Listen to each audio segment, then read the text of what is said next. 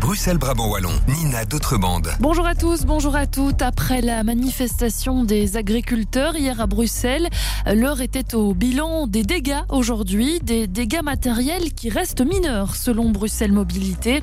L'organisation régionale note quelques pavés manquants sur les trottoirs près de la rue de la Loi et quelques poteaux renversés, mais les brasiers allumés par des manifestants entre la rue de la Loi et la chaussée d'Etterbeek n'ont pas abîmé le revêtement de Il faut une solution immédiate à la violence liée au trafic de drogue à Bruxelles.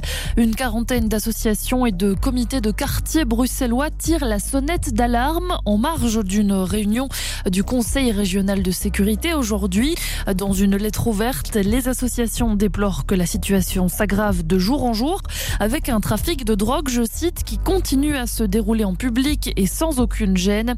Elles appellent les responsables politiques locaux, régionaux et fédéraux à cesser de se renvoyer la balle. Un nouvel épisode dans la saga du métro 3 à Bruxelles. Un recours a été introduit auprès de la Cour constitutionnelle pour sauver le palais du Midi. Interenvironnement Bruxelles et l'ARO, l'atelier de recherche et d'action urbaine, veulent faire annuler l'ordonnance spécialement conçue pour hâter la démolition de l'intérieur du palais. Le Parlement bruxellois avait approuvé en octobre dernier la proposition de procédure accélérée de délivrance de permis.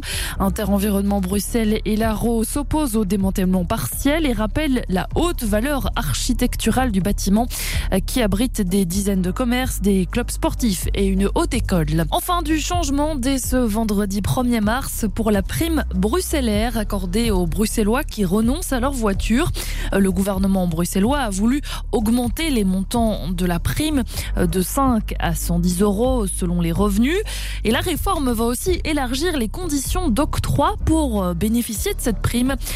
Explications d'Elodie Mertz, chargée de mobilité durable chez Bruxelles Environnement. Il y a plusieurs catégories de primes bruxellaires en fonction du revenu du ménage. Les catégories de revenus des ménages vont être indexées et donc ça va permettre à plus de gens de rentrer dans les catégories. Une autre condition qui change, c'est que le véhicule radié ne doit plus avoir été inscrit au nom du demandeur depuis deux ans, mais depuis un an. C'était un souhait évidemment que la prime ait le plus de monde possible. C'était aussi une révision de cette condition. L'enregistrement depuis minimum deux ans au nom du demandeur euh, vise à éviter euh, un achat, une revente de voitures qui serait euh, à très court terme interdite par la LES, mais on voit que le but de la règle n'a pas vraiment été rencontré. On termine avec la météo et demain mercredi, la journée débutera sous le soleil sur le centre du pays. Et puis les nuages déjà présents sur l'ouest en matinée arriveront également en cours de journée. Il fera assez doux, on attend jusqu'à 11 degrés. Voilà qui referme ce Contact News. Très bonne fin de journée à tous.